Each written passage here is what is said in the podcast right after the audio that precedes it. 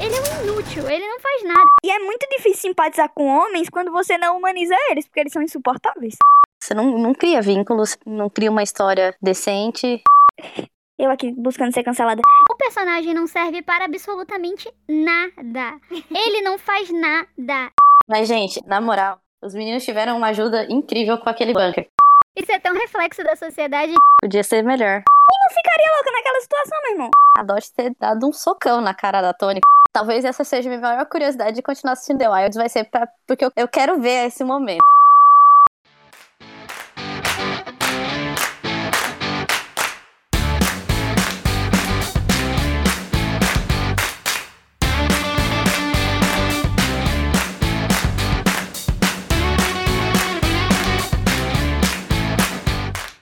Fala galera, estamos começando mais um episódio do nosso Lesbicast. Eu sou Carolyn Passo, sua apresentadora de hoje. Infelizmente, Grazi nos deixou novamente, porque segundo ela, e eu abro as aspas aqui, a temporada está tão insuportável que ela não aguentou terminar para vir gravar o podcast. Fecha aspas. Eu discordo em partes, mas também não 100%. É, então a gente está começando esse episódio que será sobre The Wilds, a segunda temporada. E antes de eu apresentar quem está aqui comigo hoje, quero deixar uns recadinhos aqui para vocês. O primeiro é, se você está gostando do nosso podcast, fala com a gente nas nossas redes sociais, manda pra gente uma DM, conta o que você está achando, conta que pautas você gostaria de ver por aqui. E também se você quiser comentar sobre o episódio, manda pra gente também que a gente vai ler aqui durante o podcast. E o outro recado que eu gostaria de deixar para vocês é que tem review da segunda temporada de The Wilds lá no site, então acesse lesbiout.com.br Vai no Lupinha, procura The Wilds, que você vai achar a review da segunda temporada. Dá uma conferida lá, comenta sobre a nossa review. E o meu último recado é que agora o Lesbiaus tem uma newsletter. Então você pode se inscrever nessa newsletter. Semanalmente, a partir de junho, vocês vão receber notícias, os textos que saíram no site, mais algumas coisinhas especiais. Então assinem nossa newsletter, vai ser personalizada especialmente para vocês. Dito isso, vamos para o episódio. Eu tenho aqui comigo, do meu lado, Bruna Fentanes. Oi, gente, tudo bem com vocês? Também tá aqui com a gente França Luiz. Oi, gente, tudo bom? E estreando no nosso podcast, temos aqui a nossa colaboradora, que é a advogada do rolê, Poli Florencio. Oi, gente. Como eu falei, esse podcast vai ser sobre a segunda temporada de The Wilds. E para começar, quero saber de vocês o que, que vocês acharam, né? O que, que vocês pensam, como vocês se sentiram esse, no início da segunda temporada de The Wilds. Ai, cara, o que falar dessa temporada, né? Podia ser melhor. Podia ter sido muito melhor. É o que eu tenho para falar. Podia ter sido muito melhor. Mas eu quero saber o que, que vocês sentiram no início da temporada, nos primeiros episódios. O que, que vocês sentiram quando começaram essa segunda temporada de diferente do que vocês sentiram quando começaram a primeira? Na primeira temporada foi mais fácil de empatizar com os personagens, né? Agora, nessa segunda temporada foi mais difícil, porque o tempo de tela do grupo masculino era muito curto. É, e ficava revezando com as meninas e não dava tempo de você decidir se você gostava deles ou não. Eu só fui conseguir simpatizar com eles lá pro final da temporada, lá pro sexto, sétimo episódio. Porque, como eu disse, né, o tempo restrito de tela que teve que dividir entre os dois grupos, o número duplicado, multiplicado do, dos personagens, complicou muito essa fluidez, né, da temporada. Cara, eu concordo muito com a Bruna. No início eu tinha muita esperança. Essa é a palavra. No início eu tinha muita esperança do que estava acontecendo. As coisas na parte das meninas não tinham fogo, né? Não tinha a intensidade que tinha na primeira temporada, mas você esperava que fosse caminhar num ritmo legal. Mas não tava indo. Ainda tinha esperança que fosse. Mas em relação aos meninos, eu só ficava cansada. Ficava muito cansada toda vez que eles entravam, porque. Exausta, é real. Porque você não tem história. E é muito difícil simpatizar com homens quando você não humaniza eles, porque eles são insuportáveis. É muito isso, né? A gente não cria um vínculo com eles, né? A gente estava conversando. E faltou essa coisa, faltou essa criação da empatia que a gente tem com as meninas, né? Essa coisa de dividir o tempo de tela, a quantidade maior de personagens para poder participar e não ter a história de fundo de cada um, fica muito complicado. E, meu, você não, não cria vínculos, não cria uma história decente, deixa a desejar bastante nesse quesito. Então, assim, quando eu assisti a primeira temporada, mais uma das séries que eu vi forçada, é porque a primeira temporada, assim, a princípio passa aquela vibe meio Lost, né? Eu sou fã de Lost, então, obviamente, gente, em níveis de qualidade, né? Estamos falando de níveis diferentes, mas passa uma vibe meio Lost, inclusive nessa segunda temporada teve referências a Lost. E nessa pegada da primeira temporada, a gente vai rapidamente criando simpatia e antipatia a certos personagens. Porque eles exploram logo no início, já mostra como vai seguir o caminho, né? Que é tipo, tem ali a história de uma e o seu passado, a história de outra o seu passado, e dá tempo de você construir essas histórias. Logo ali no início, você tem essa sensação, você sabe o que vem pela frente nesse sentido, e isso faz com que você se ligue a esses personagens com mais facilidade.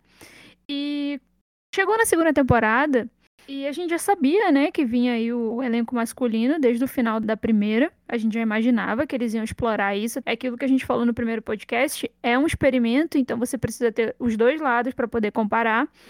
Só que quando a gente inicia a segunda temporada, a gente inicia num ritmo completamente diferente daquele que a gente viu na primeira. Um ritmo muito acelerado e que você não tem tempo, não tem construção de história, né? Os personagens masculinos tinha personagens ali com muito potencial para fazer o público gostar, querer ver mais dele.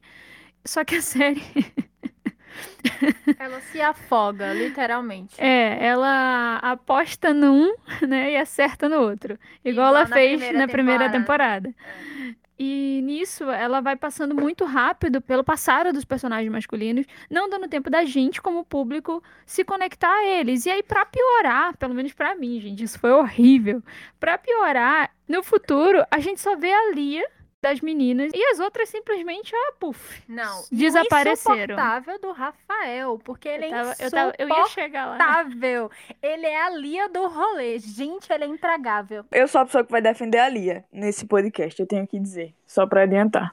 Não, mas ela melhorou bastante nessa segunda temporada, tá? Vamos deixar claro.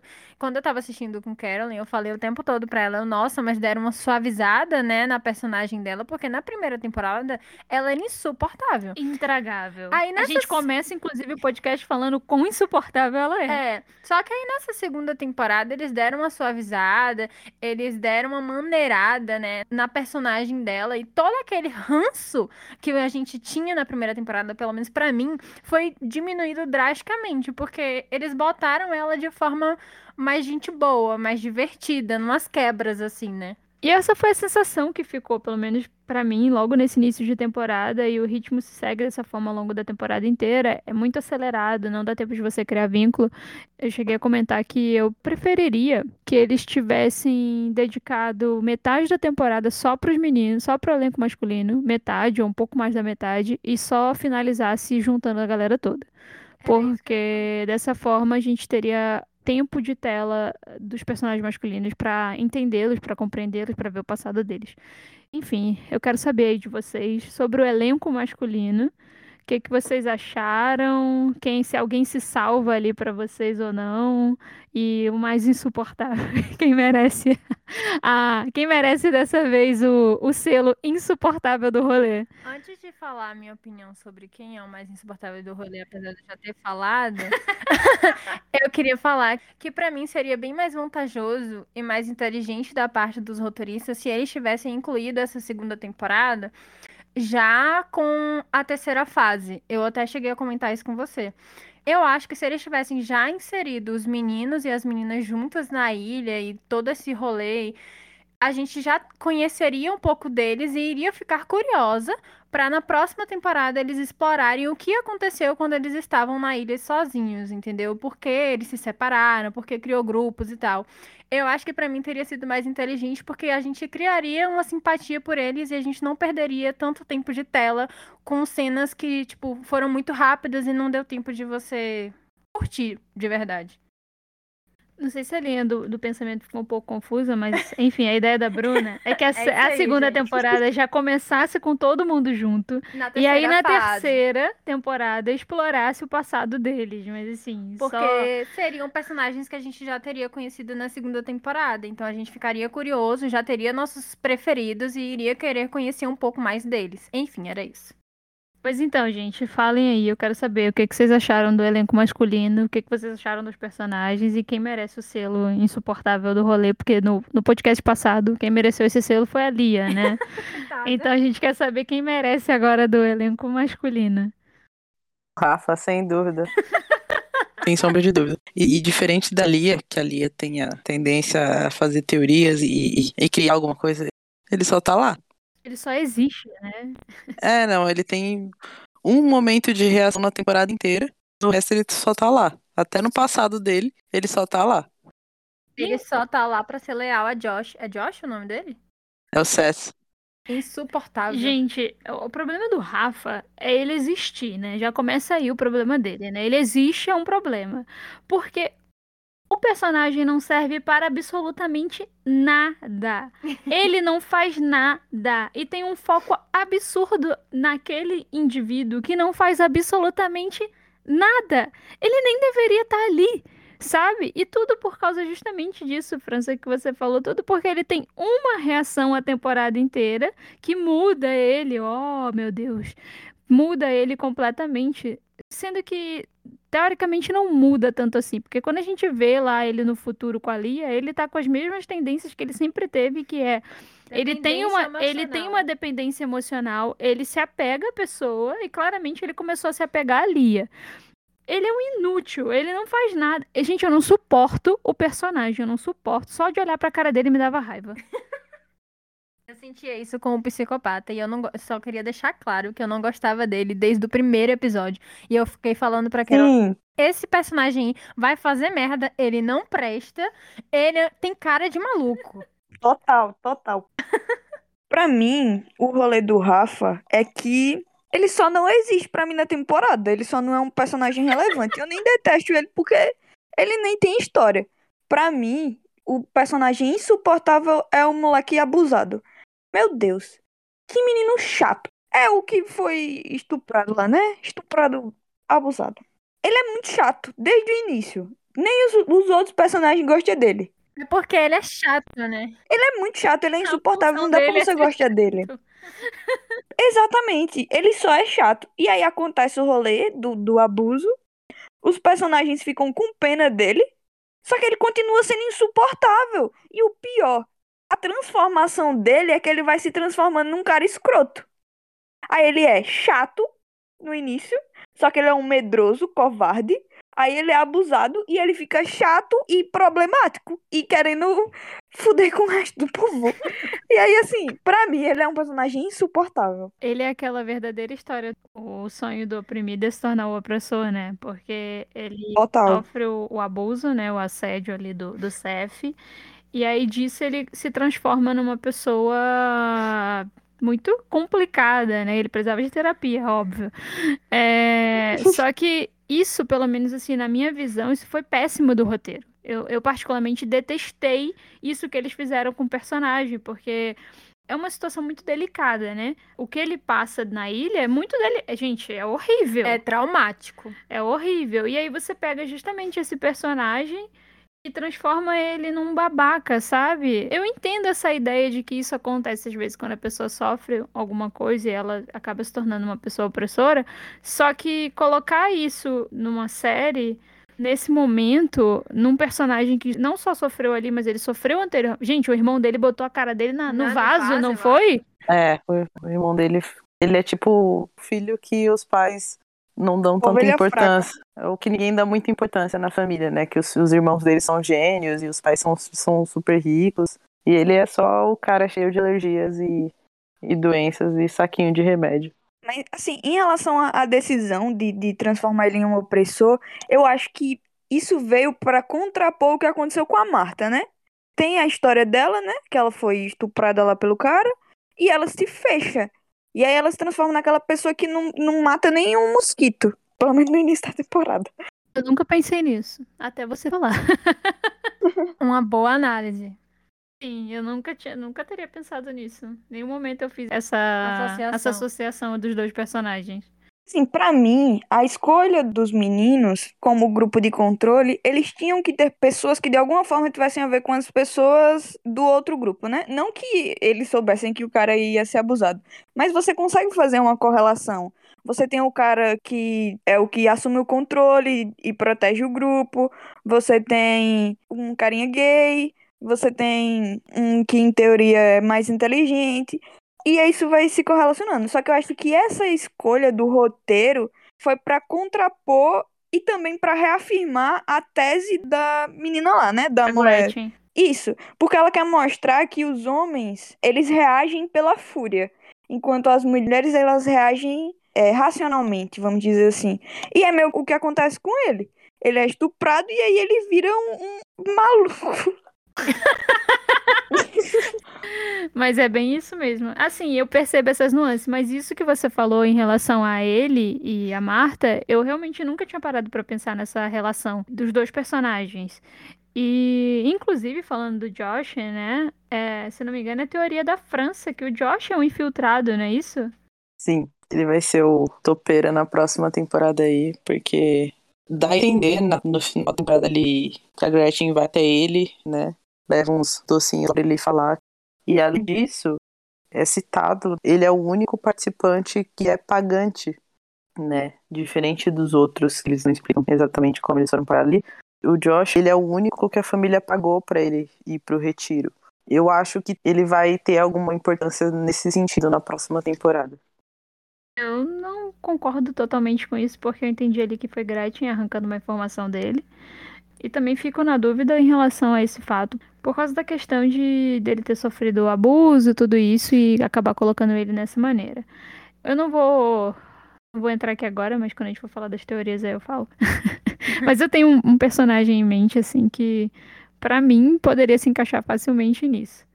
Eu quero saber também de vocês se, pra vocês, algum dos personagens do elenco masculino, vocês gostaram, assim, se tem algum personagem que vocês gostaram, ou mais de um, enfim, que vocês tenham achado que teria valido a pena também, né? Explorar mais a história. Tyrion é o meu protegido. De todas nós, eu acho. É o meu também. Ele, gente, até agora eu não vi defeito nele. Gente, eu gosto tanto, mas tanto do Kirin. Porque logo no início da, da temporada a gente acha que ele vai ser um babacão, né? Um escroto. Porque ele é atleta, vai ser um insuportável, aquele bulinador e etc. E nada disso. É, principalmente porque até mesmo do vídeo que ele grava bebendo, né? Ele grava Aham. o vídeo que é pra ele entrar no negócio, ele tá bebendo, enfim. E no final de tudo, ele é só burro, né? Sim. Mas eu Mas gosto. ele é leal. Eu gosto do Bo também. Do Bo e do Henry. Eu gosto dos dois. Eu acho eles dois personagens bons. Porém, contudo, entretanto, eu achei que Henry não teve desenvolvimento. Ele só era Só serviu pra ser escoteiro. afogado. Pra ser escoteiro, pra ser afogado, pra ser irmão do psicopata.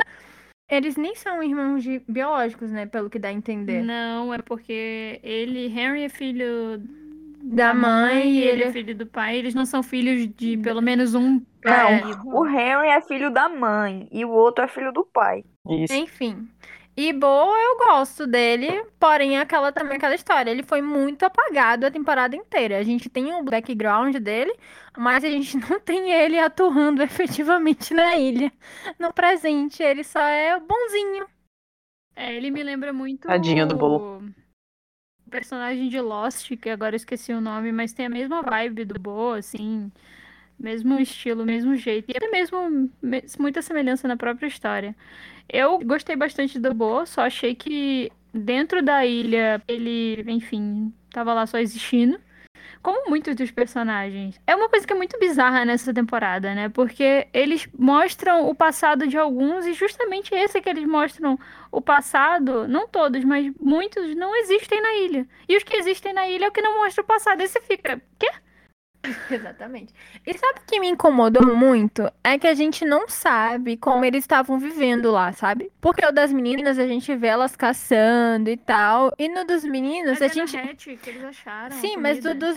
Nossa, aquilo não tem como ter durado 20 dias, não. Mas ele, eles não matam o negócio, a pantera, sei lá o quê? Mas ainda assim, gente, isso apodrece. Não tem como ficar 20 dias bom pra vocês comerem. Mas eles acharam uma forma de manter com sal da praia. Eles, só- eles conseguiram fazer isso. Como é que fala? Tem um, tem um nome específico pra isso. Preservar. Isso. Que eles fizeram isso com a carne. Pra mim não fez sentido nenhum. Eu só vi eles pescando e, tipo, foi muito rapidamente. Gente, mas assim, eu concordo no sentido de que mesmo conservando, não dura por muito tempo. Não dura tanto tempo assim. Naquele calor infernal, gente, não. Mas eles passam dias com a comida do negócio. Depois eles passam um tempo com a carne do animal que eles mataram. E ainda tem os peixes que o outro desgraçado vem trazer pra eles. Mas, gente, na moral, os meninos tiveram uma ajuda incrível com aquele bunker. Nada se Sim. compara àquele bunker. As meninas demoraram, tipo, pra conseguir água, pra descobrir como Sim. pescar, pra fazer a caça. E de repente, do nada, eles encontram um bunker cheio de comida, cheio de bebida. E é isso aí. E, Não, Tipo, e não só comida sério. e bebida, no bunker tinha rede pra pescar. sim. Não, foi mu- muitas coisas que ajudaram eles e eu não fui convencida por essa história deles. Não é pra mim tava justo. tudo mais fácil pra eles, entendeu? Eu Não curti. É por isso que eles conseguiram ficar tantos dias. Minha gente, isso é um reflexo da sociedade. Os caras sempre acham um bunker. Pode ser onde for. Aí, é que eles sobrevivem? É exatamente o experimento social. Isso é tão reflexo da sociedade que os caras acharam um bunker, conseguiram um monte de coisa a favor deles e o povo lá falando, não, porque eles estão avançando mais rápido do que as mulheres. Não! Elas não tiveram ajuda de merda Total. nenhuma. Elas tiveram a mala, né, que eles enviaram pra elas. Sim, só que aquilo nem durou. E, e eles ficaram 34 dias, não foi? Elas ficaram 52, não é isso? Algum rolê desse. 58, E eu acho, tem não? que elas perderam uma pessoa de verdade, né? Sim. E eles não, eles Realmente morreu. de mentira, porque ela teve que fazer isso pra o experimento ficar de certa forma igual, porque pelo menos eu interpretei dessa forma. Aí, mas não, elas realmente perderam alguém. E o dos meninos só foi tipo assim, a gente tem que fazer isso pra eles terem um choque de realidade logo no primeiro dia igual elas tiveram. Sem contar a quantidade de merda que aconteceram com ela, né? Uma perdeu a mão, gente. Tony Ela perdeu quase a mão. morre. Depois de comer aquelas coisas lá, trazida pela safada da Nora. um monte de problemas reais. Sim. Mas é o que você falou, Polly, é o reflexo da sociedade. As coisas são mais fáceis pra eles e as pessoas ainda têm a cara de pau de dizer que eles estão avançando mais rápido. Ridículo. Total, total. Gente, é, é, é ridículo a quantidade de ajuda, de suporte que eles tiveram. Eles não iam aguentar nem os 34 dias se não fosse aquela ajuda. Eles não iam ter aguentado. Ou eles se matariam, né? Porque assim, toda hora era um- uma confusão.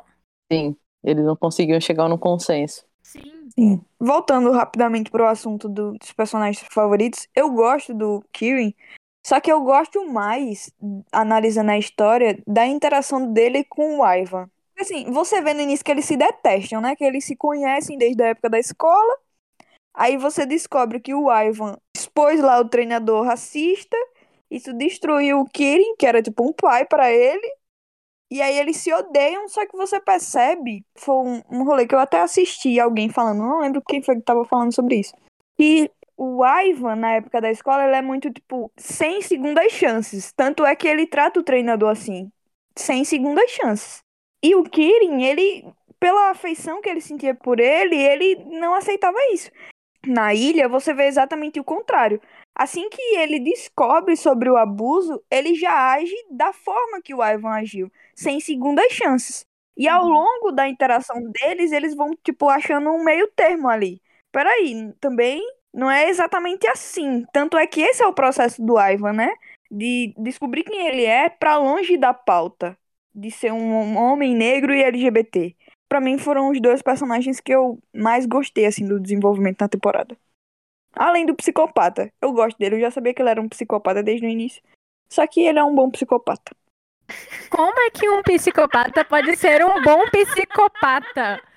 Cara, eu posso listar dezenas de bons psicopatas. Não vamos entrar nessa problemática. Eu quero acreditar que o que você diz de ser um bom psicopata é que ele atua bem como um psicopata. Eu quero acreditar que é isso que você tá querendo dizer. Exatamente. Exatamente. Não vamos levar isso para outro lugar. Pelo amor de Deus. Por favor. Eu gosto também dessa interação do Ivan com o Kirin. Eu gosto justamente do fato de o Ivan se redimir dentro da história. Mas eu gosto do fato da história dele vir daquele lugar e também do fato dele ser um personagem LGBT que não necessariamente é o vilão, é a vítima, porque a gente tem muito essa história do sempre o LGBT ser a vítima, essas coisas, e às vezes é legal você ter um personagem LGBT que ele é, ou é o vilão ou ele não é vítima, sabe? Ele tá nesse outro lugar, nessa outra posição. Eu gosto disso. Então, eu gosto dessa história dele e eu gosto do fato de dentro da ilha ele se redimir e de como muda, né, essa Dinâmica. essa, é, essa dinâmica do, do Kirin e dele. Eu, eu gosto bastante disso. Porque eu gosto muito do Kirin, como eu já falei, defendo o Kirin enquanto ele não fez merda. Vamos dizer assim, ó, eu defendo ele até o início da terceira temporada. Quando voltar, quando começar, a gente descobre se eu vou continuar defendendo. Não gosto do Ivan, não vou com a cara dele, eu não consigo. Apesar dele ter tido um arco de redenção, provavelmente foi o único que teve uma história completa, né? Tanto um passado sendo contado, uma, uma exposição até bem grande na ilha, e, e essa coisa da, da redenção dele, eu não, não consegui gostar dele, eu não consegui criar qualquer noção de falar assim, não, ele é um personagem bom. Ele se mostra ser aquele personagem que é o militante chato, né? Ele provoca o Kirin a ponto do Kirin falar pra ele gravar e causar a expulsão do Kirin da escola, né? E por conta disso que eles vão parar no retiro também. Também ele é expulso porque o, o ex-namorado dele vai contar. E foi uma provocação. Então não consigo gostar do Ivan. Eu não enxergo ele como um militante chato, não. Eu só enxergo ele como cego mesmo. Parece que ele é daquele tipo de adolescente que não enxerga o poder das suas ações, sabe? Ele só queria provar o ponto dele e esqueceu que as outras pessoas também têm sentimentos e que tem outras histórias por trás de uma grande história, sabe? Eu realmente não enxerguei ele como militante chato. Na verdade, eu não enxerguei ele como militante, não. Eu só achei que ele tava lá querendo ficar com o namorado dele. e Claramente o namorado dele não tava na mesma vibe de tipo. Sintonia. Na mesma sintonia que ele, de tipo se expor e tal, sair do armário e, sabe, eu sou LGBT e eu preciso que todos vocês saibam disso. É porque militante até é, é tão expressão errada de usar nesse caso, mas é porque ele usou tanto do fato dele ser LGBT quanto ser um homem negro pra causar coisas ruins a outras pessoas, né? Tanto com o treinador lá com o blackface, ele tava correto, mas no caso do Kirin, ele ficou provocando o Kirin usando de palavras homofóbicas pra que o Kirin repetisse aquilo, né? Ele podia ter feito a mesma coisa com ofensas racistas, da mesma forma que ele usou as palavras homofóbicas para provocar o Kirin, ele podia ter feito isso com ofensas racistas. Então ele usou disso, ele usou da posição dele enquanto homem negro e enquanto LGBT para poder fazer o que ele fez. Isso me incomodou bastante. Foi uma coisa na história dele que me incomodou bastante. Eu entendo, porque quando eu assisti, eu também fiquei muito putaça, assim, com a situação. Não, não tem outro jeito de descrever. Só que eu acho que ali é muito um reflexo da.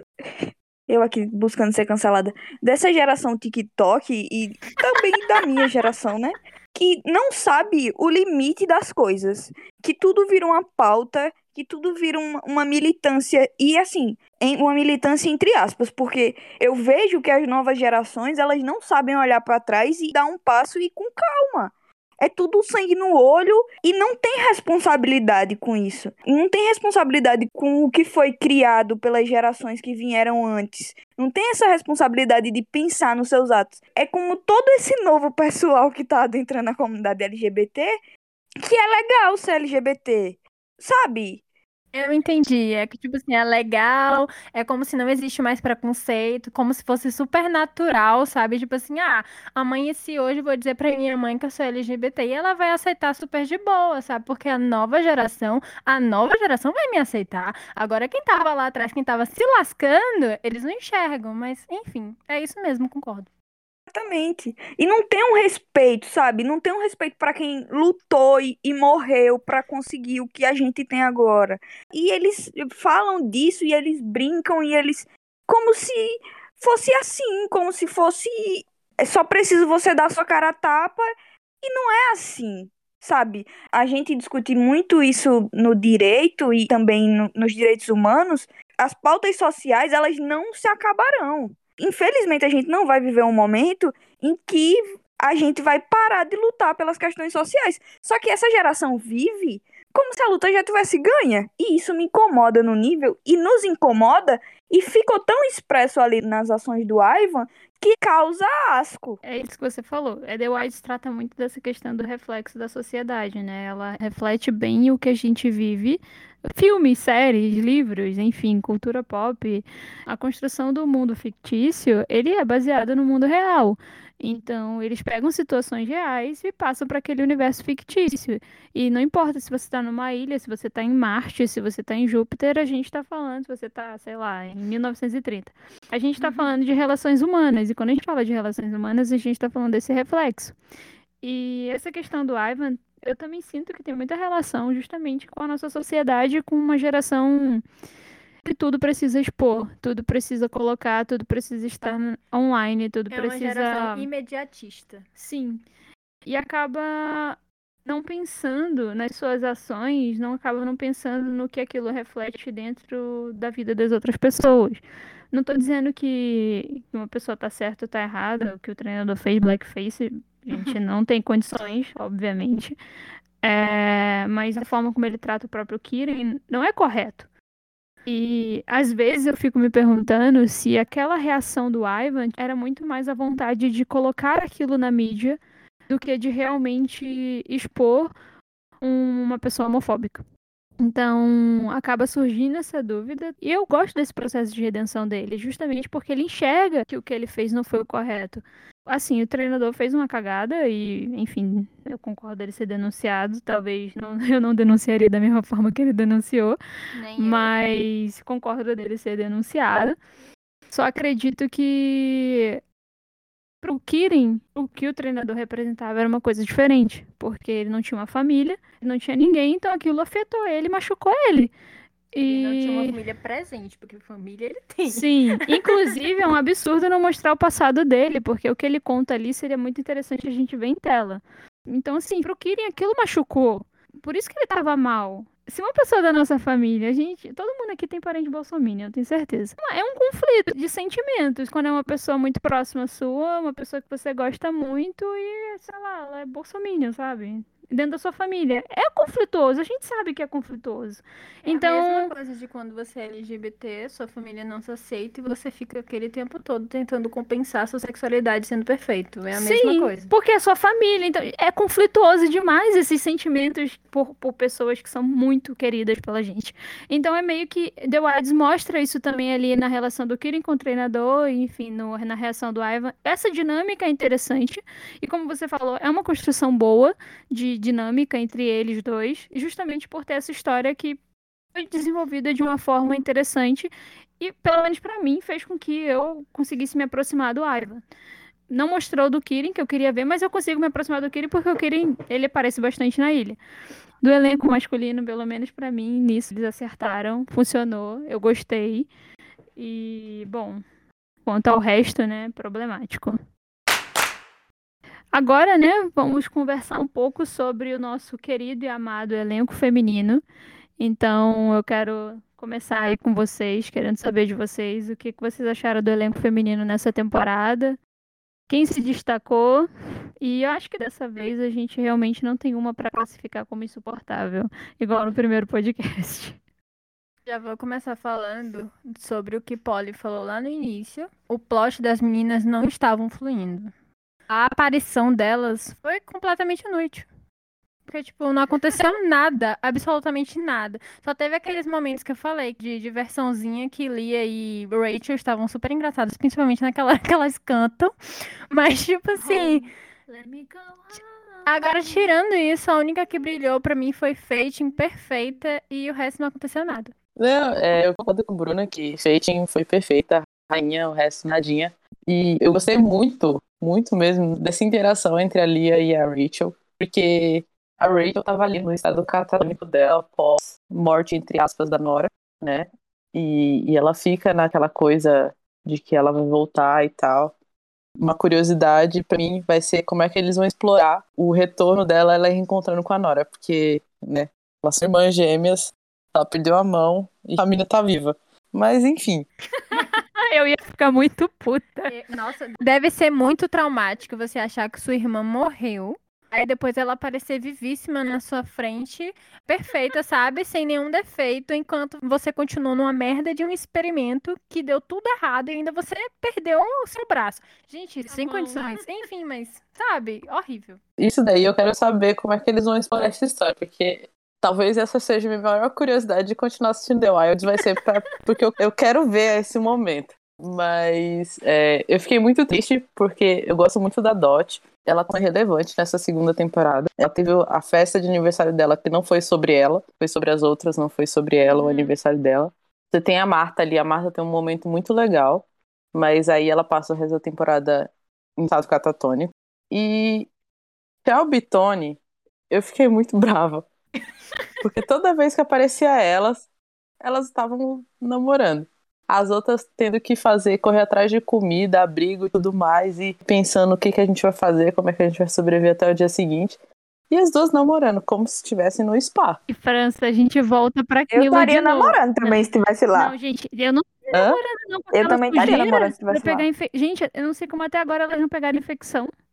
Como é que elas não estão doentes? Minha gente, vocês iam morrer. com qualquer coisa. Eu não ia morrer, não. Eu não ia morrer, não, porque em Yellow Jackets, se elas sobreviveram, eu ia sobreviver também. Nem que eu tivesse que comer minhas amigas. E a única que teve um destaque lindo foi Fatin, porque Fatin, ela destrinchou a ilha igualzinha a Lia. Ela descobriu tudo. E ela não precisou perseguir ninguém, ela não precisou entrar numa espiral de loucura. Ela só observou. Ela só observou.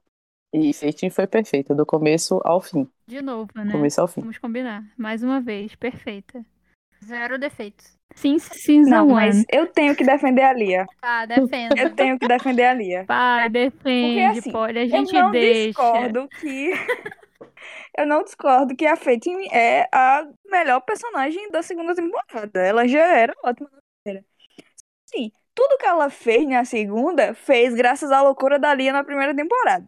Eu só quero pontuar isso. E dois, eu passei o dia pensando na Lia e me veio muito um rolê na cabeça de como a Lia é muito um reflexo da mulher louca, né? De como as pessoas apontam mulheres como louca. Vocês sabem que louca é um, um termo que, quando se trata de mulheres, ele é empregado de uma forma completamente diferente. Pra mim era muito isso, porque assim, era cansativo assistir ela na primeira temporada, mas ela tava era um- certa. Ela era um pouco louca. Não, ela é, ela é louca. Não tô dizendo que ela não é.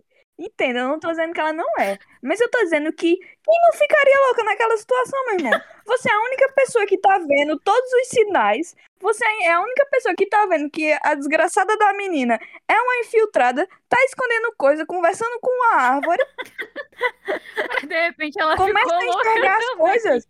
Não, tem uma hora que. É compreensível que ela começou a achar que tava louca, minha gente. Porque todo mundo tava ali, tipo, de boaça, a outra conversando com árvore, e ela tava tipo, meu Deus, só eu tô vendo isso aqui? Eu tô ficando louca. Não tô dizendo que ela não era doida. Entenda, eu não tô dizendo que ela não era doida. E não tô dizendo que ela não era chata na primeira temporada. Mas tô dizendo que a loucura era completamente justificável, minha gente. Eu sou uma pessoa muito paranoica. Eu sei que se eu tivesse naquela ilha, eu teria ficado igual Mas ela. pelo menos você não tava obcecada assim? por um cara mais velho que você, né? Ah, não, isso definitivamente nunca aconteceria. Tem uma lista de professoras aí pra isso. Mas eu entendo a loucura dela. E aí a gente chega na segunda temporada e a Faith chega pra ela e diz, tipo, minha, dá uma amenizada aí. E aí a gente adora ela, sendo que ela tava muito mal, minha gente. A gente adora ela, tipo, dando uma segurada na loucura dela, mas ela tava no fundo do poço. Mas tava engraçado. Ela tava no fundo do poço de forma divertida. E a série precisava dessa quebra, né? Leo e Rachel foram a quebra da temporada. Porque eles não tinham história, gente. Então juntaram as duas Acho que tava no fundo do poço. pra dar aquela quebra pra gente, pra gente rir um pouquinho. Porque foi o que eu falei o tempo todo. Pra que botou essas meninas mostrando elas pra gente, elas lá de boa, se elas não fizeram merda nenhuma, velho? Essa temporada elas não fizeram absolutamente nada. Só teve aquele é, míseros segundos da Marta Surtando. surtando, porque tirando isso não aconteceu nada. Quando a gente fala surtando aqui, é um surtando num sentido não que era doida, tá, gente? É só. Porque, né? Ela teve realmente. Surto psicótico. Ela realmente teve um surto psicótico. É. E é muito bom porque eu tava esperando isso desde a primeira temporada. Eu esperava que isso tivesse acontecido na primeira temporada. O surto psicótico da Marta? Sim, porque assim, você vem arrastando a história dela a primeira temporada todinha, né? O único ponto alto da história dela na primeira temporada é ela matando lá o bode. Sim, e é, e é ela, né, matando. E você acha que ela vai causar algum impacto, que finalmente você vai ter uma reação dela. E aí vira pra segunda temporada e ela é outra pessoa. Mas eu acredito, assim, na segunda temporada ela continua lá, né, caçando e tal, até aquele momento que ela tem um surto psicótico. O que me passa a sensação é que foi intencional dos roteiristas construir isso e fazer com que a gente ficasse esperando, ficasse esperando. Não aconteceu. E aí chega a segunda temporada e parece que não vai acontecer. E do nada eles vão lá e pum na sua cara, sabe? Aconteceu, ela teve o surto psicótico que vocês Sim. esperaram a primeira temporada inteira e vocês acharam que não ia ter mais. Então, pelo menos assim, na minha visão, isso foi uma construção proposital de roteiro. O... Eu só espero que eles justifiquem, né? Volte nesse assunto lá na terceira temporada. E não jogar só tipo assim, ah, ela voltou do surto e tá ótima, como foi que mostraram no final da temporada. Sim, eu espero que eles trabalhem isso. E que vai ser isso. Eu espero que eles trabalhem. Vai ser exatamente a segunda opção. Uma coisa que, pelo menos, eu senti com essa segunda temporada em relação ao elenco feminino é que elas estabeleceram uma rotina. E eles não souberam trabalhar os dois elencos, o feminino e o masculino. Eles não souberam trabalhar os dois simultaneamente. Exatamente. Porque a ideia ali era trabalhar os dois simultaneamente. Elas mais estabelecidas e ali o que aconteceu com eles. E eles falharam. Eles, mas sim, né? Claro. Homem. Mas eles não souberam trabalhar essa quantidade tão grande de enredos separadamente. E aí, o que, que aconteceu? O que eu vejo é que as personagens femininas, elas ficaram meio perdidas nessa história, porque elas estabeleceram uma rotina e eles mantiveram a rotina, né? Teve ali Lia e Rachel, né? Que estavam as duas, como disse Polly, aqui no fundo do poço. Elas se juntaram e ficou uma dupla interessante, ficou uma dinâmica boa. Mas era isso, pra ser divertido. Era pra ser divertido. Nada além disso. E aí a gente tem Marta, até o momento que é o ápice dela, o momento em que ela tem um surto psicótico. Mas enfim, a gente demora um tempão pra isso acontecer. E a gente tem Shelby e Tony, que Tony, mais uma vez, sem história. Ela só vai ter minimamente um pouco de história ali quando Marta tem o surto. E aí que eles dão mais foco nela, né? Porque é a melhor Mas amiga não dela. é história. Vamos deixar claro que não acontece absolutamente nada Sim, é só ela na surtando. história dela. É só ela gritando com todo mundo. Como de praxe, né? Porque Polly falou do estereótipo da mulher louca, tem o estereótipo da mulher surtada, Nervosa. nervosa, irritada, e cada hora é um estereótipo diferente. E, mas a- enfim, e aí a gente tem Tony só nesse momento que ela se destaca um pouco mais, porque até então ela tá servindo ali só pra ser o par romântico da Shelby. Em contraponto, a gente tem Shelby com um pouco mais de história, de novo, né? Porque tem aquela situação que ela viu um navio e da questão de eu aviso, não aviso, porque minha vida aqui tá tão boa que eu tenho medo de voltar pra minha realidade e viver toda aquela merda de novo que eu vivia anteriormente. E esse momento é muito interessante, esse conflito dela é muito interessante, porque é visível, né, na feição dela, o conflito. Ela não precisa dizer nada, nós somos LGBTs, nós entendemos o que ela tá passando ali naquele momento, e isso é muito bom, muito bom pra personagem, muito bom pra história. Resta saber se os héteros entenderam também. Só que também fica, tipo assim, apesar de ter tido um pouco mais história do que as outras, exceto eu vou chegar na Fate ainda, é, ainda assim foi pouco. E Dot completamente apagada, como disse França, eu também gosto muito da personagem e ela tava 100% apagada, o aniversário dela foi aquele caos. E a gente chega na Fate. o que eu gosto da Fate, eu gosto dela desde a primeira temporada, como o França acabou de falar, a Fate fez todo o percurso da Lia, só que mantendo a sanidade dela e se mantendo centrada. Porque a Fate é uma personagem que desde a primeira temporada ela consegue se manter assim, ela é uma personagem leve, é uma personagem muito boa de você acompanhar.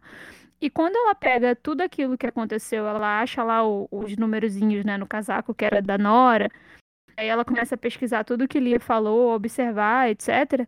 Ela começa a ver que Lia estava certa, só que ela não surta, né? Ela não, não começa a surtar com as outras pessoas. Ela faz a investigação interna sozinha para ela e ela só vai divulgar aquilo para alguém no momento em que ela tem certeza do que ela tá falando. E além disso, ela foi meio que a mãe, né, das meninas nessa temporada. Ela tava tomando conta de todas elas, tomando cuidado com todas elas, enfim. Eu dando conta de onde cada um estava. Assim, é uma personagem para mim que tem um potencial absurdo para ser muito mais. Eu fico muito triste mesmo de não ter visto no futuro ela e nenhuma das outras. A gente só vê a Lia. E isso para mim foi horrível, foi péssimo. E para mim, né, Fate pode ter teria que ser muito mais bem, muito mais explorada aí na terceira temporada, porque é uma personagem que vale muito a pena da gente acompanhar. E ela não cansa de brilhar, né, gente? Vamos Exatamente. E, e quanto à teoria das pessoas, né, aparentemente é, as pessoas têm aí o, o chipando o casal Fate e Lia. Gente, eu não quero desanimar vocês, mas eu acho que vai ser Lia e Rafa, os dois insuportáveis juntos na terceira temporada. Eu coloquei isso na minha review. Assina embaixo, concordo. Com certeza vai ser eles dois. E eu só queria pontuar aqui que tem essa, esse murmurinho, né, de que Lia é bissexual por causa daquele momento dela surtando lá naquele barco, naquela pedra, sei lá o que, onde é que ela tava, tendo aquelas alucinações dela e falando os crushes que ela teve ao longo da vida. E falou ali uns dois nomes femininos, né? Só que eles não confirmaram, então a gente fica assim, vamos ter que esperar, né? E isso ajudou na fanfic das pessoas de que Fate e Lia poderiam ficar juntas, o que eu também não, não acredito muito nessa possibilidade. Sim, total. Pra mim é loucura. Fanfic é um mundo de loucura, né? Olha, sendo cancelada pós-podcast. Não, eu adoro o mundo da fanfic exatamente por causa disso, que é um ambiente que não há regras. A regra é que não há regras. E aí você vai até onde o seu limite moral lhe permite. Eu gosto do mundo das fanfics por causa disso. Mas eu queria só fazer um comentário sobre a Shelby e a Tony. Por mais que as pessoas não tenham gostado da Shelby e da Tony, eu acho que a escolha dela estar sempre naquele clima de romance se contrapõe muito com a personalidade da Tony, né? Porque ela, ela é a líder, ela tá ali, ela é, é a líder não, mas ela é a pessoa forte, ela é a mulher forte, a mulher que vai resolver as coisas, que protege a Marta, que tá sempre do lado dela. Então é o tipo de, de estereótipo em que a mulher forte, ela nunca é cuidada, ela nunca é amada, ela nunca recebe carinho. E com a Shelby, que nunca viveu uma relação LGBT, né, com outra mulher, nunca satisfez a, o desejo dela ela consegue fazer exatamente isso com a Tony. Ela protege ela num nível loucamente quando a árvore cai. Ela fica completamente preocupada e segue a Tony por todos os cantos. E eu acho que isso é interessante quando você para pra pensar, não numa grande história da Tony, mas nos traços de personalidade que a gente conhece. Sabe? De, dela ser essa pessoa agressiva, briguenta.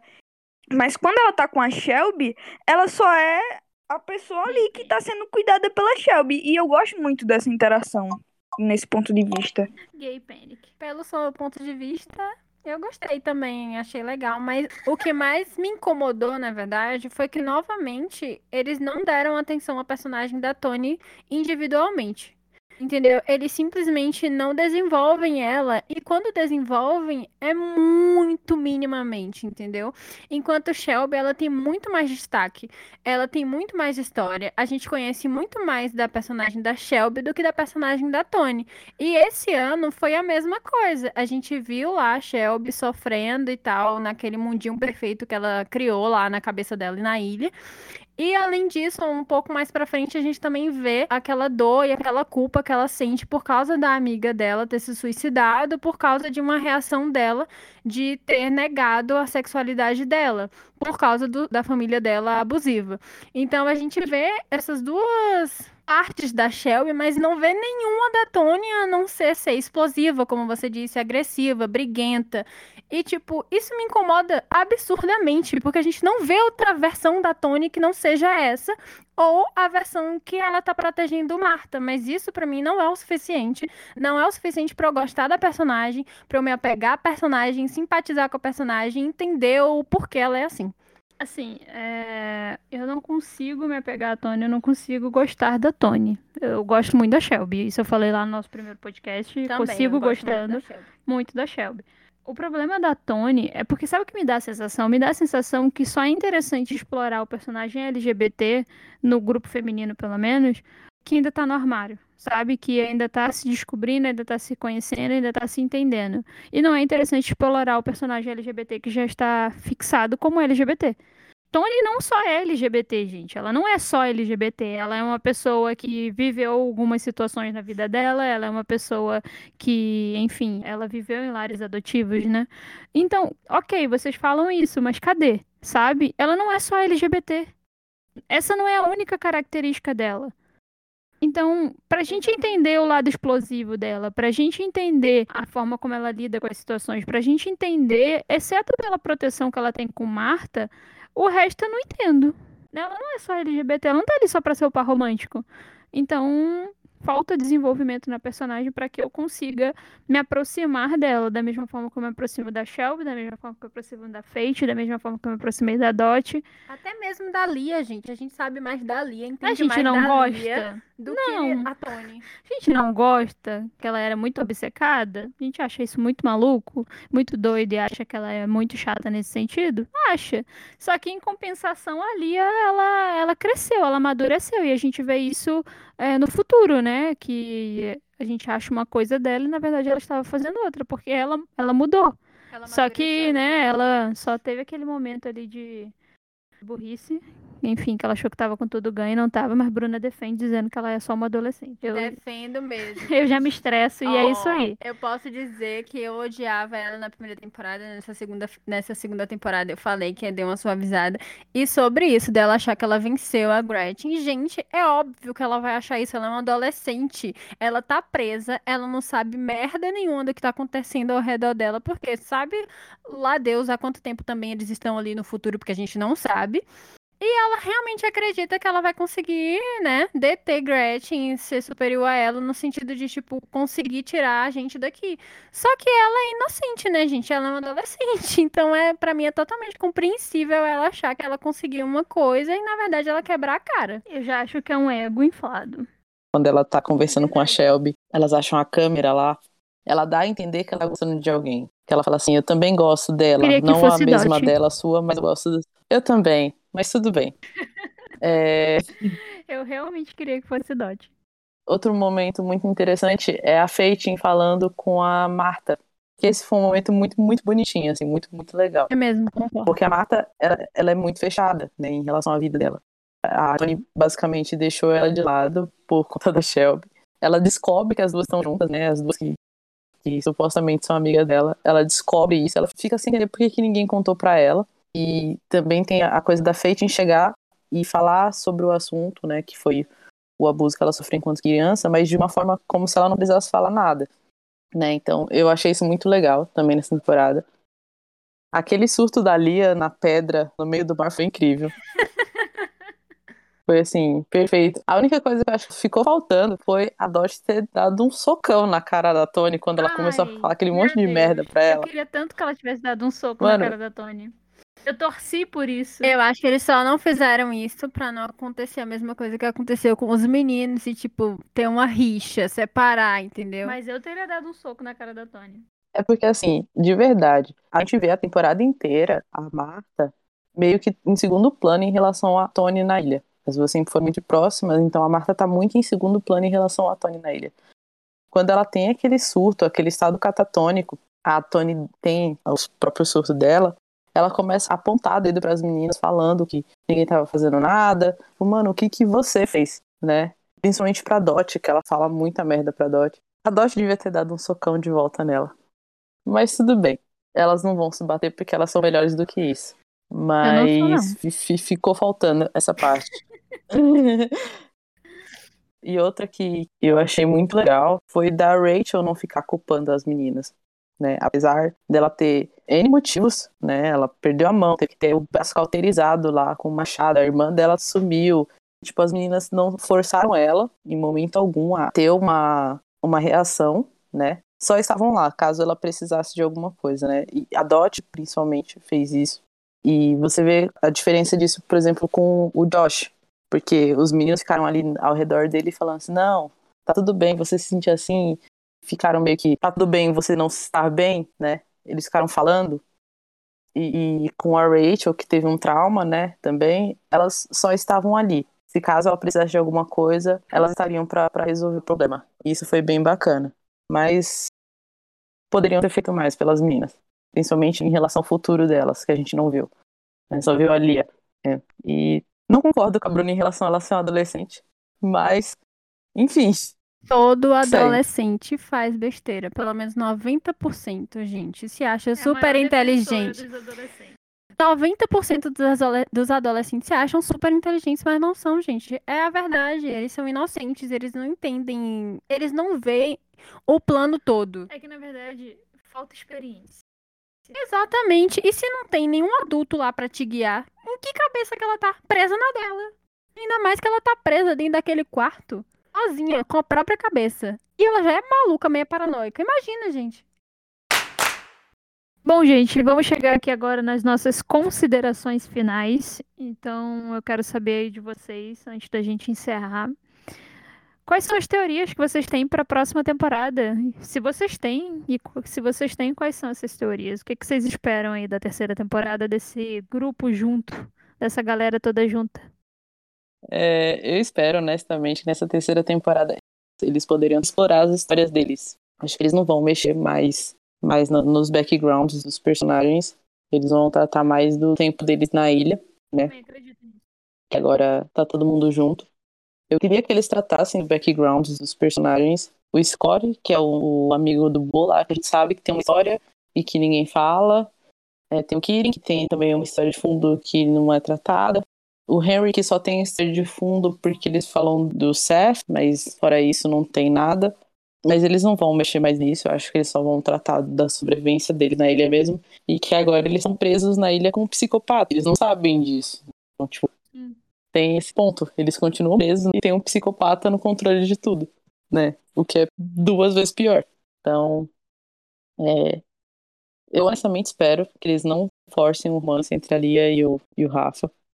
Deixa Lia sozinha. Ela precisa de um tempo longe, assim. Ela tá tão bem naquela amizade dela com a Rachel. Deixa ela ficar na amizade dela com a Rachel. Deixa ela, ela desenvolver isso. É, espero que em algum momento, ainda na ilha, a Marta. Eu não sei como é que eles vão tratar isso, porque a Marta tá bem, só que terminou ali no estado catatônico, e agora como é que eles vão explicar o que aconteceu com ela, né?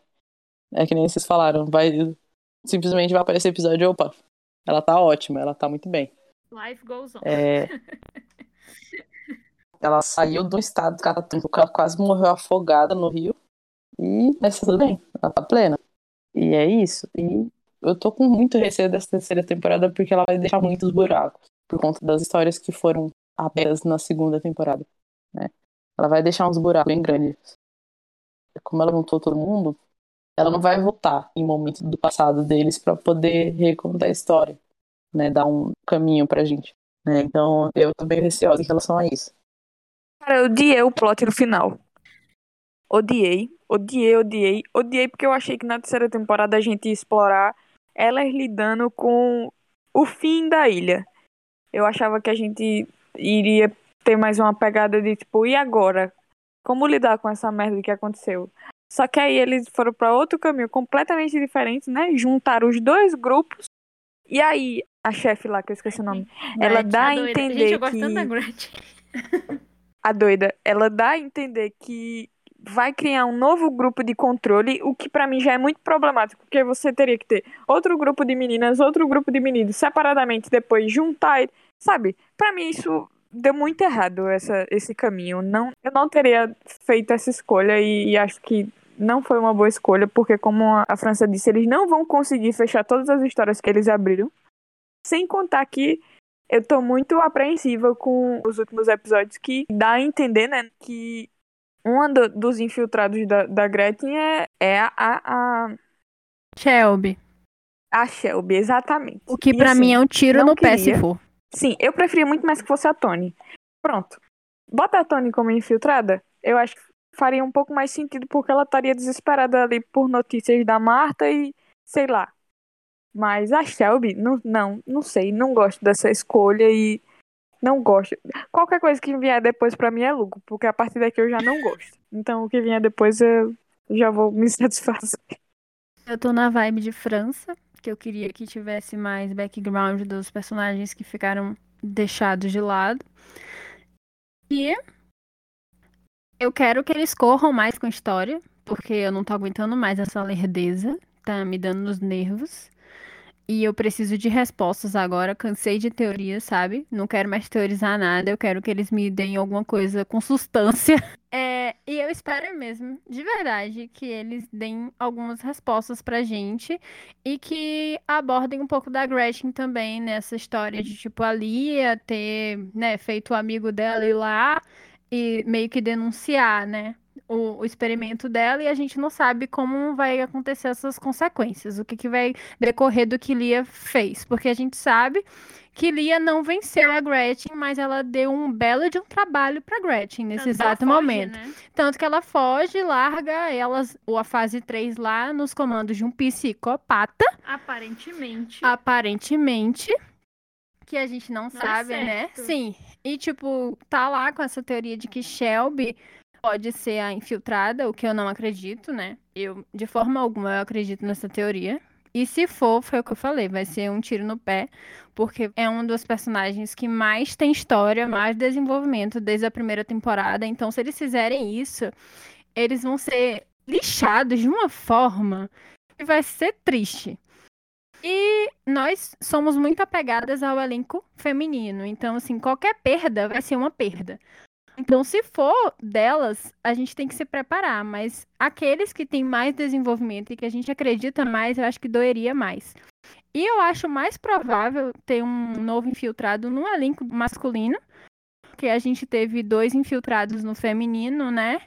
Então, em tese, teria que ter dois também no masculino para ficar parecido, mas ao mesmo tempo não, porque aquele menino lá em tese morreu. Então ele seria o segundo infiltrado. Então fica assim, né? Quem é o terceiro infiltrado? A gente não dá pra saber. Muitas teorias. Bom, eu vou pegar o gancho aqui do que vocês falaram e eu também quero respostas na segunda temporada. Em relação ao plot de juntar os dois, eu, diferente de Polly, eu já imaginava isso por ser um experimento social. Então, em algum momento, você tem que ter esses dois mundos colidindo, né, para que você chegue numa conclusão final. É porque toda toda pesquisa acadêmica ela passa por fases e Gretchen faz esse processo das fases de uma pesquisa acadêmica. Ela representa o estudante cientista, Exatamente. pesquisador. Perfeita. Gretchen me representa, não na loucura, não que eu seja doida, tá, gente? Não colocaria vocês numa ilha. Que isso, imagina. Só se talvez fosse necessário. Mas enfim, Só se alimentaria, né? Da é gente. isso, só se eu tivesse no estado, né? Deplorável. Assim, minha vida ou a sua? A minha. Óbvio. É, então, Gretchen representa isso, ela mostra esse estudo. Eu queria, assim, sendo bem sincera, eu queria ver um pouco mais de Gretchen. Eu gosto da personagem e eu sinto falta de entender mais o que motivou ela a chegar até ali, porque ela já tinha essa motivação antes do filho dela ser preso. Então, eu, eu queria entender tudo que motivou na vida dela chegar ali. Então, eu queria saber mais da Gretchen, porque Gente, não é simplesmente o filho ter sido um babaca que motivou ela a chegar ali. Pra mim, essa motivação dela vem da infância, vem da adolescência, mas vem de um lugar mais no passado. E eu Mais queria, consistente. é, eu queria muito, muito ver esse desenvolvimento. Eu queria muito entender as motivações da Gretchen. Pra chegar nesse, nesse ponto, né? E eu gosto da personagem, como eu falei, acho a personagem super divertida com a loucura dela. Tem aquela cena que ela tá lá sentada na, No sofá. no sofá, deitada de, de pijama. Eu achei muito engraçado. Mas enfim, é, pegando o gancho aí da Shelby, se realmente acabar sendo a Shelby essa infiltrada, o que eu não acredito, é, mas se por acaso for, acredito que Shelby estaria fazendo papel duplo.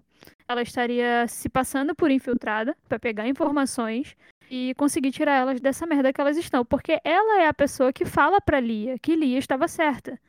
Então, assim, se ela realmente estiver fazendo esse papel, pra mim é agente duplo.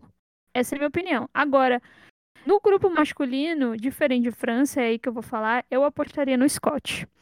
E eu apostaria no Scott porque ele dá a entender que ele tem uma situação financeira fragilizada e por muitas vezes ele tem uma tendência a debandar dentro da própria história. Então, se eu fosse apostar no personagem como um, um dos infiltrados, eu apostaria nele, pela personalidade, pelo desenvolver da história e por a gente também só dar a entender aquela questão financeira dele. Talvez, sei lá, se Gretchen oferecesse um bom dinheiro pra ele, talvez ele agisse dessa forma, não sei. É... Porque existe muita ambiguidade nos personagens, né, que a gente vê. Mas se realmente for a Shelby, eu vou acreditar que ela tá fazendo o papel de agente duplo. E ao mesmo tempo que vejo como interessante esses dois grupos juntos, porque a gente vai ter uma colisão de mundos ali, né? Porque a gente tem pessoas em posições de liderança, as meninas têm uma, uma rotina muito bem estabelecida e a gente não sabe como os homens vão se comportar. Então fica essa dúvida. Acredito que as mulheres vão. Acredito que a ideia da Gretchen é mostrar que as mulheres liderando, o mundo se torna um lugar melhor. Então é por isso que ela precisava colidir os dois universos também. É, a teoria dela pra mim é essa, né? Então vamos ver se ela vai conseguir provar. É, eu gosto da ideia de ver esses personagens juntos, mas ao mesmo tempo eu tenho receio de todos esses personagens juntos, mas não é um receio é, do que vai acontecer, é um receio do que o roteiro será capaz de fazer com tantos personagens juntos ao mesmo tempo. Sabe? Acho que The Wilds precisa beber um pouco mais nas águas de Lost para saber trabalhar tanto personagem junto é, de uma vez só. É mesmo, Grey's Anatomy, né? Tem tanto personagem e eles sabem conduzir bem. Bom, gente, chegamos aqui neste ponto. e você que está nos ouvindo, eu peço que você conta pra gente suas teorias, o que você achou do elenco masculino, se você tem um favorito, se você não tem, se você odeia todos eles. É, e o que você achou do elenco feminino nessa segunda temporada de The Wilds. É, alguns recadinhos, né, para vocês. Sigam a gente nas nossas redes sociais: Facebook, TikTok, Instagram e Twitter, lesbiaut underline BR. Acesse o nosso site, lesbiaut.com.br. Vá, é, a gente está cheio de conteúdo lá, muito bacana, vale muito a pena dar uma conferida. E como eu falei, voltando a repetir aqui, tem review da segunda temporada de The Wilds lá no site, então procurem lá que vocês vão achar. E bom, peço que Bruna se despeça. Tchau, gente. Até a próxima. E por favor, comentem. Nem que seja lá na minha review de The Wilds, o que vocês acham, ou lá no Instagram mesmo, sobre o nosso podcast. Qual o personagem favorito de vocês? E por favor, concordem com a gente que Fate é perfeita e ela brilha sempre. A gente deveria ser no mínimo bi, né? Pra alegria da gente, mas enfim. Como eu disse no primeiro podcast de The Wilds. França, se despeça. Tchau, gente. Até a próxima. E assistam The Wilds, nem que seja na força do ódio, pra gente saber qual é a, a teoria de vocês. Esse recado é especial para a Graziele Souza. Aí, Grazi. Putz, pô, você vai ter que escutar esse podcast. Até o final. Olha e se despeça. Tchau, gente. Cirúrgica. Eu sempre estou